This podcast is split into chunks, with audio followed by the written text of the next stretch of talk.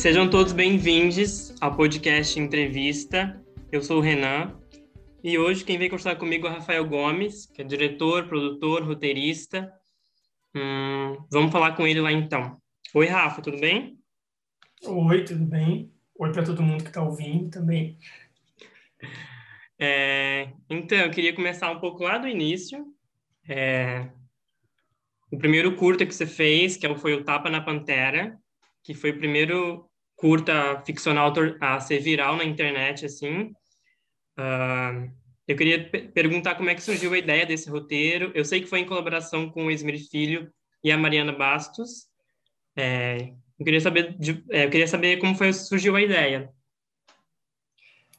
É, é curioso que não, não foi o primeiro curta que eu fiz, quer dizer, foi tecnicamente, porque eu, eu fazia faculdade de cinema e eu já tinha feito curtas como disciplina de aula, né? Mas que aí até eh, você faz na aula e depois quem muita gente abandona no caminho e outras pessoas finalizam os curtas, de fato. Eu tinha finalizado um que, o, que eu fiz junto com o Esmir também, a gente era colega de, de turma, e que a Maria Alice Vergueiro atuava, que é um curta em 16 milímetros, que é um formato que hoje em dia a gente não usa mais. É, usa até para filmar, mas não para finalizar. Ninguém exibe nada em 16 milímetros. E esse, esse foi o primeiro. Aí o Etapa na Pantera a gente gravou em 2004 e ele só, na verdade, veio à luz assim em 2006. E nesse meio tempo eu tinha feito outros dois curtas, enfim, tudo muito misturado ali na, na época do fim da faculdade. Mas o, o Tapa na Pantera é um, é um, projeto de ocasião, assim, ele não foi exatamente planejado, ele foi feito num, numa certa torrente de improviso, assim, da Maria Alice. Não, não foi tão improviso, porque ela sabia o que ela queria falar, mas ela a gente foi gravar uma outra coisa na casa dela, eu era muito amigo dela, na, continuei sendo até a morte dela no passado, e ela, ela que pediu para falar uma coisa, umas coisas sobre maconha que ela queria falar. E aí a gente gravou, só que era uma era uma, um, um, depoimento. Ele era do jeito que é, sim, mas ele tinha mais liberdade, não tinha tanto uma amarração. Aí depois o que a gente, o roteiro desse desse curta, na verdade ele aconteceu na edição, porque a edição daquele material é que deu a historinha, digamos assim, né? Uhum. E também reduziu para três minutos, que foi o tempo que ele ficou. É, então é isso, não tem muito o que falar sobre a, preparação para esse filme, sabe? Porque não teve muito. Uhum. Mas então, quem quis abordar o tema da, da maconha foi a, a atriz, né? A Maria, a Maria, Maria Alice. Foi, sim. Na verdade, eu, naquela ocasião, nem, nem era maconheiro. Aliás, nem sou, nunca fui. Fumo, eventualmente, mas... E acho que nem... Acho não, nem o Esmir e nem a Mariana é, muito, assim. Embora a gente fosse tipicamente... É, encaixável num, num, num, estereótipo de jovem maconheiro, porque estudante de faculdade de artes, com 20 anos, mas não era o caso. Quem queria falar, quem tinha essa vontade de desmistificar a questão da maconha, era a própria Maria Alice, né? E, e é uma loucura, porque faz quase 20 anos, e aí e tem deputado dando soco um no outro ontem, anteontem, na, na comissão que analisa a liberação da maconha para uso medicinal, quer dizer, é uma, enfim, um, surreal. Mas é isso, o filme foi ali naquele momento, se bobear, naquele momento era até menos tabu do que é hoje, é, tudo, tudo que é articulado ali. Uhum. Bom, depois você fez algumas, alguns outros trabalhos já na TV, para a TV Cultura, do Tudo que é Sólido Pode Derreter, que foi adaptado a partir de um curta. Uh, você escreveu e dirigiu algumas minisséries, na, tanto no canal GNT como na Globo, na Globo como Família Imperial, Os Vizinhos uh, e Três Terezas. Mas... E aí, em 2019, você teve a sua estreia como diretor do longa 40, 45 Dias Sem Você, que onde, depois de 45 dias, o Rafael espera por um amor que, que não voltou mais e ele decide, então, partir para uma viagem, né? E ele vai visitar três amigos em três países diferentes, que cada um teve a sua história, por que que se mudou do país, enfim. E eu, eu, ah, o, o, o longa é um, é um pouco documental, numa entrevista sua que eu assisti, e eu queria te perguntar se essa parte do, dessa, dessa realidade dos atores é, morarem realmente naqueles lugares naquela época facilitou, de certa forma, a produção, assim. Se talvez não tivesse acontecido isso, talvez não teria é, sido realizado o filme. É, o filme só foi realizado por causa dessa circunstância em, do, em dois é, em duas esferas, vamos dizer assim. A primeira, a da história, porque a dramaturgia que me interessava era a, a vida de, desses três amigos meus, eles, eles eram e são meus amigos, que estavam morando, é, cada um em um lugar do mundo, cada um por um motivo e cada um em um momento de vida, em uma busca. É, então eles não foram atores escolhidos para o filme. Ele, quer dizer, foram, mas o filme se deu a partir da, da história deles e não não depois atores que são simplesmente escalados para fazer um papel. E no ponto de, do ponto de vista da produção é, também, quer dizer, uma coisa está associada à outra. Se não se eles não estivessem morando lá e não tivessem as casas, os lugares, os conhecidos, os amigos, os contatos e tudo, a gente não teria a menor condição de fazer o filme, porque é um filme feito sem orçamento, com uma equipe de três pessoas e dá para se dizer assim quase que clandestino muitas vezes, porque não tem autorização oficial da prefeitura das cidades para filmar, é, foi filmando, foi filmando, é, uma, por, por causa dessa natureza de uma coisa muito pequena que não atrapalhou ninguém e muitas vezes as pessoas sequer perceberam que estava se fazendo um filme ali. Então, é, nesse sentido, tem essa que eu, eu, chamo de um filme de ficção com personagens documentais, porque ele tem essa característica mesmo desses personagens serem são ficcionais, uh, o filme é uma ficção, mas os personagens são versões deles mesmos, versões dos próprios atores em, em uma circunstância que é verdadeira. As casas, as locações, os, os, os amigos, os, tudo isso é, quase tudo isso é de verdade ali. Uhum. É, eu gosto muito do filme, assim, eu aluguei para assistir na, no Google Play, assim, me apaixonei muito pelo filme, depois fui procurar mais sobre o filme, para saber essas informações, assim, achei muito curioso e nunca tinha assistido um filme que tem essa, essa pegada documental com, com pé ali na realidade, assim, dessas histórias. Que bom. É, é, o filme é muito pequeno, enfim, estreou pequeno, é um filme que acho que as pessoas têm que descobrir mesmo ele, porque não, é isso, não tem dinheiro para divulgar, para ele então é sempre uma questão de boca a boca e do tema e tal. Ele está, você falou do, do Google Play, está também disponível atualmente no Telecine Play, quer dizer, que é um serviço de streaming, né? Quem assina pode assistir, mas quem não assina e não quiser piratear, pode alugar o filme em todas essas essas lojas, plataformas tipo Google Play, iTunes e afins. É, outra pergunta é: o processo de filmagem foi filmado naquela ordem mesmo? Londres, Portugal e depois Argentina? Foi. Foi exatamente naquela ordem, é, até porque isso é um filme que pressupõe uma viagem, né? Não, não tem como é, a gente filmar primeiro uma cena do fim do filme, depois uma cena do início do filme. Quer dizer, primeiro uma cena do fim, depois uma cena do início, depois outra, de novo uma cena do fim. Ele tem é, a, a jornada tinha que ser cumprida porque ela é, quer dizer, para quem não assistiu, só esclarecendo, o filme começa em, em, na Inglaterra, em Londres, depois o personagem vai para Portugal, depois ele vai para Buenos Aires, e a gente, como equipe, fez exatamente isso também, com uma parada em São Paulo, entre Portugal e Buenos Aires, uma parada de uma semana, uma espécie de, não é bem uma folga, mas uma espécie de, de, de, de pit stop para preparar a etapa Buenos Aires, e agora, dentro das cidades, daí não. Aí a, a, lógica de filmagem foi essa. O primeiro uma cena que vem depois, depois uma cena que vem antes, aí era uma conveniência que normalmente aqui se dá a partir de um num, num, plano de filmagem de um filme, quer dizer, você filma por locação, né? Todas as cenas que se passam naquele lugar, depois todas as cenas que se passam no outro lugar e assim por diante.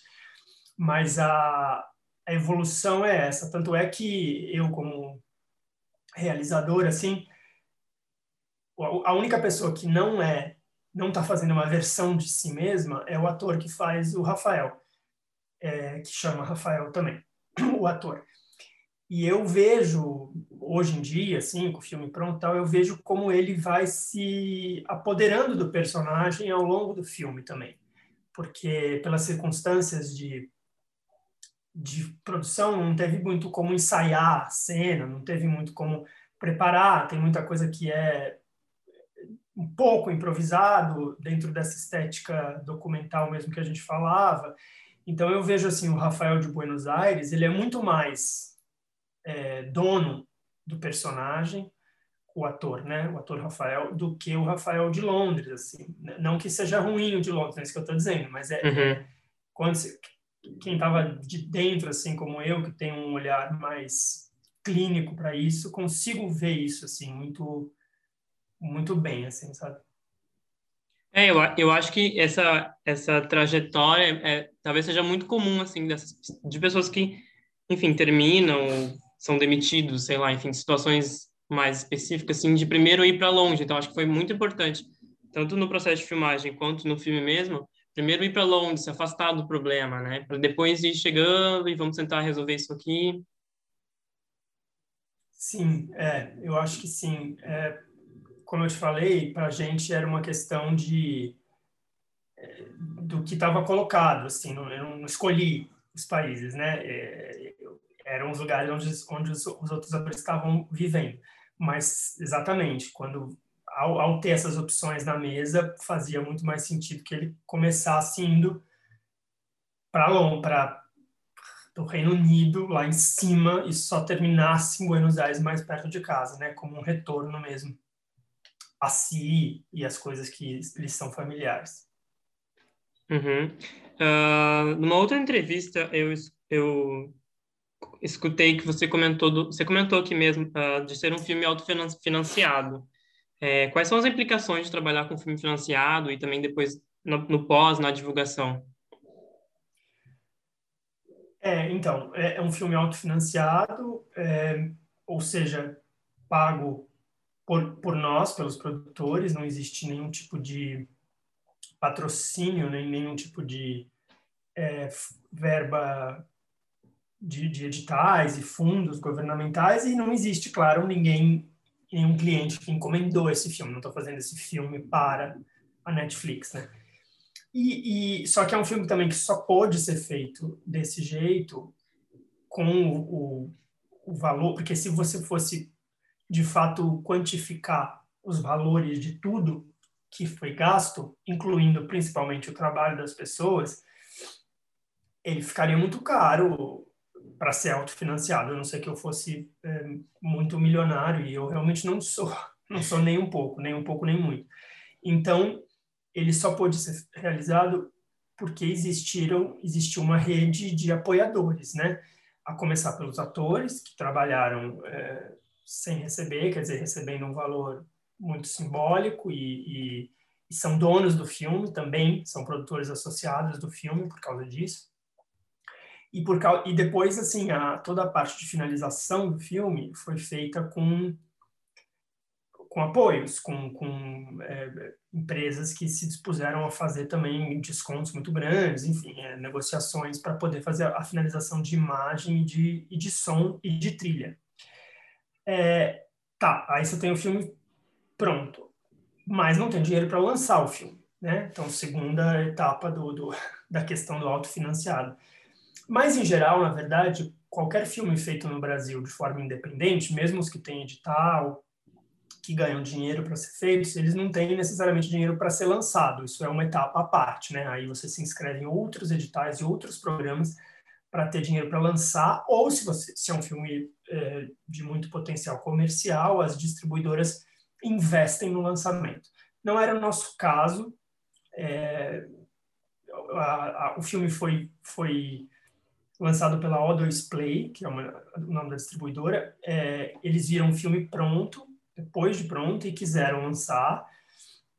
E a gente, então, organizou um lançamento que se gastasse o mínimo possível, então é, uma, é, um, é um investimento, é um adiantamento, né? Que é um investimento que vai ser reembolsado da distribuidora para que o filme tenha o mínimo, mínimo de visibilidade, um mínimo de anúncios, é, hoje em dia, na maior parte na, nas redes sociais mesmo, que se anuncia, ainda mais um filme que tem um público potencialmente mais jovem e tal. E o mínimo possível para o filme estar tá em alguns cinemas. A gente fez um lançamento em pouquíssimos cinemas, assim, só estrategicamente mesmo para que ele virasse assunto, né? Porque quando o filme estreia no cinema, ele, ele, ele tem mais ainda hoje. Isso vai agora com a pandemia tende a mudar. Já mudou e tende a mudar mais, mas até então um filme que se lança no cinema ele tem um certo destaque em imprensa, em sites, portais, blogs, jornais, afins, maior do que um filme que aparece lá só para você comprar na loja da Google Play. Ele fica um pouco mais esquecido quando ele não está no cinema. Então, é, é isso, tá? é uma estratégia mesmo, mas é objetivamente a resposta é o dinheiro para lançamento do filme, então, é na, nessa parceria com a distribuidora, com a O2 Play, é, fazendo um orçamento razoável que coubesse nas possibilidades do filme de, de reembolsar mesmo, de ser reembolsado. É, foi essa a pergunta, né? sim, sim, sim. Ah, nessa mesma entrevista, inclusive, você comenta, acho que dá uma dica, assim, de tipo assim, que, que eles só meio que toparam participar do projeto porque o filme já estava pronto. Talvez se você não, talvez se você tivesse oferecido, ah, eu quero fazer esse filme, e talvez talvez eles não tivessem topado, né? Você falou, comentou essa na, na entrevista que eu assisti. Que é uma coisa, na verdade, uma grande constante sempre, em qualquer etapa, né? Você convencer alguém, é, claro, depois que você já tem um determinado tempo de carreira e realizações para mostrar, enfim, um certo status, por assim dizer, acho que fica mais fácil, mas é, mas é raro, assim. Em geral, a, a, você convencer alguém de que você vai conseguir fazer uma determinada coisa de um determinado jeito ou, ou transmitir mesmo para a pessoa qual vai ser o resultado daquilo que está só na sua cabeça é muito difícil, né? É muito difícil. Claro, tem um roteiro que diz isso, tem uma uma carta de intenção, tem uma pesquisa visual, mas é, é muito difícil. E eu acho que, nesse caso, ainda por cima, é, eu fico me imaginando assim, sentando na frente de alguém dizendo: não, eu vou pegar uma câmera, eu vou para três países é, diferentes, quatro se contar o Brasil, cinco se contar uma, um, um pulinho na França, e, e vou fazer um filme que é assim, que vai não sei o quê. Eu acho que pessoas, a pessoa ia respirar fundo e dizer: puxa, querido, boa sorte, vai lá. É, porque acho difícil mesmo que alguém der, né, porque não é nem acreditar ou desacreditar, é conseguir visualizar mesmo aquilo que está na sua cabeça e nesse caso para ser feito de um, um, sistema, um esquema de produção muito realmente muito específico. Ah, mas quem é a sua equipe em Londres? Não, não tem equipe. Sou eu e a eu, o produtor e a fotógrafa que vai aqui do Brasil. Ah, mas e a direção de arte? O figurino? Não, não tem. É o, é o cenário que tiver, o figurino é o meu. O, o ator vai usar a minha roupa. Entende? Sou, a, sou amador, né? Uhum. Sou a, e, e, e, e é amador, num certo sentido, se você pensar que tem uma série de coisas ali feitas não, que, que não são da forma profissional é, de, um, de uma produção dentro das regras, assim e ao mesmo tempo é muito libertador, justamente por ser amador. Então é isso, eu acho que no fundo, quando, quando se tem uma ideia assim, quando se está em um estágio da sua. É era o meu primeiro filme, né? Então, quando você tem um estágio de uma. Você está no estágio da, da, carreira, ou você tem uma ideia específica que você precisa. Você ainda precisa provar para as pessoas que você consegue, que você vai realizar. É, sendo possível, porque não é tão simples assim, nem todo mundo tem os recursos, as parcerias, o dinheiro, mas sendo possível, às vezes o melhor jeito é ir lá e fazer. de fato, sabe? E, e mostrar, pronto, ó, isso aqui que eu fiz. Porque aí a pessoa gosta ou não gosta, mas aí é objetivo, é em cima daquilo uhum. que está feito. Não é mais, ah, será que ele entendeu a ideia que eu tive, o que eu, que eu quero realizar, sabe? Então é isso, acho que é isso. Uhum.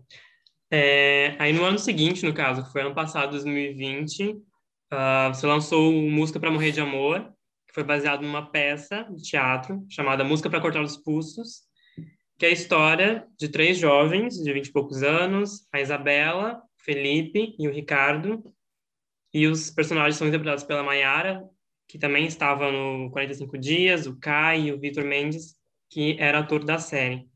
Eu queria perguntar uh, por que, que teve essa alteração uh, do título do filme?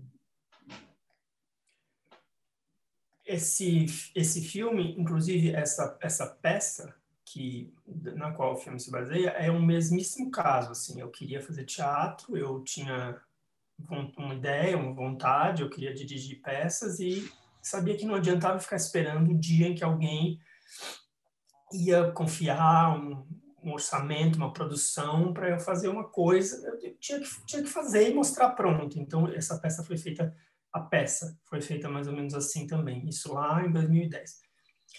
O, a mudança de título, ah, ela diz respeito unicamente a, a esse despertar da, de uma certa sensibilidade que a gente teve nos anos mais recentes, né? Que, que agora estão tem um monte de coisa que, que hoje é muito incorporado na nossa maneira de dizer ou se referir a determinadas coisas, ou simplesmente ter o cuidado mínimo de não ofender ninguém quando se manifesta, quando se posiciona, etc.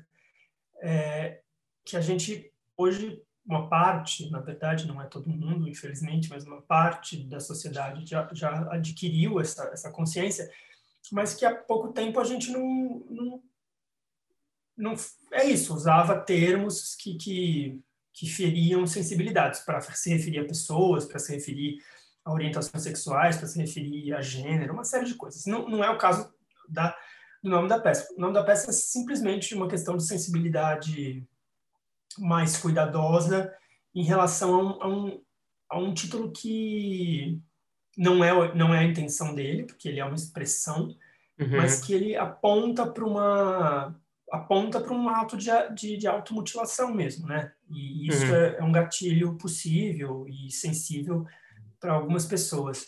Então era foi unicamente por esse cuidado, assim. Embora a peça continue chamando música para cortar os pulsos, a gente vai reestrear Tá, tá, eu até estava pensando nisso, assim, e aí? Faz o quê? Porque se muda o um nome, tem um monte de gente que sabe que a peça existe e quer rever, que se mudar o um nome vai, vai confundir, mas ao mesmo tempo se deixar o nome, bom, não sei, é um impasse, mas é isso, o motivo é esse.